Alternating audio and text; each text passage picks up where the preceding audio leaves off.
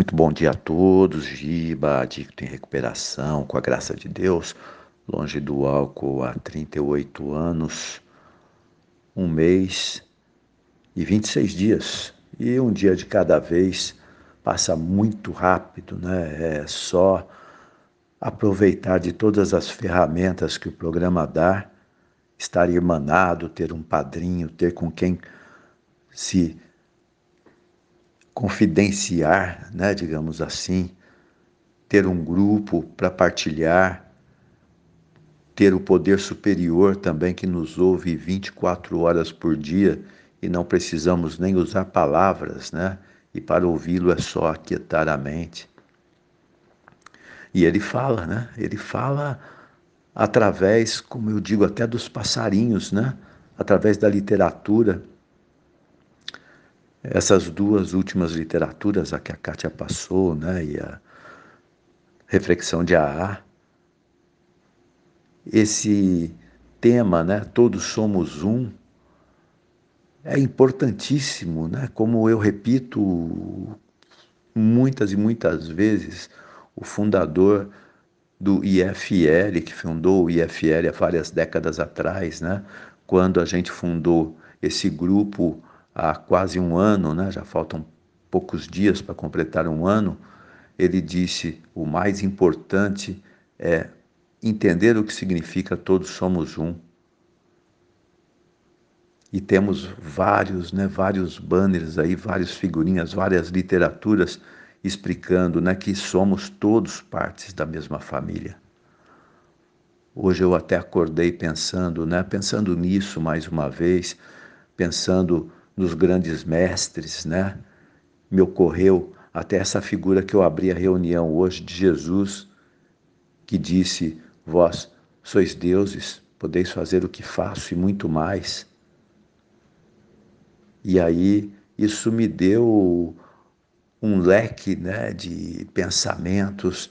Lembrei também do, de, de Sócrates, né, um, um dos né, mais antigos também mestres aí que viveu quase 500 anos antes de Cristo, e que ele dizia, né, que o que eu sei, só sei que eu nada sei. E o fato de saber isso já me coloca em posição mais adiantada do que aqueles que pensam que tudo sabem, né?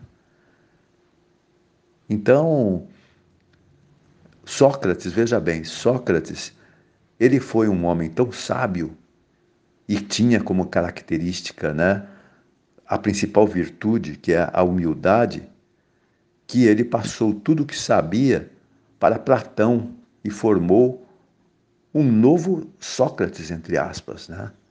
E Platão entendeu tão perfeitamente a mensagem que passou para Aristóteles. E Aristóteles, por sua vez, foi o conselheiro de Alexandre o Grande.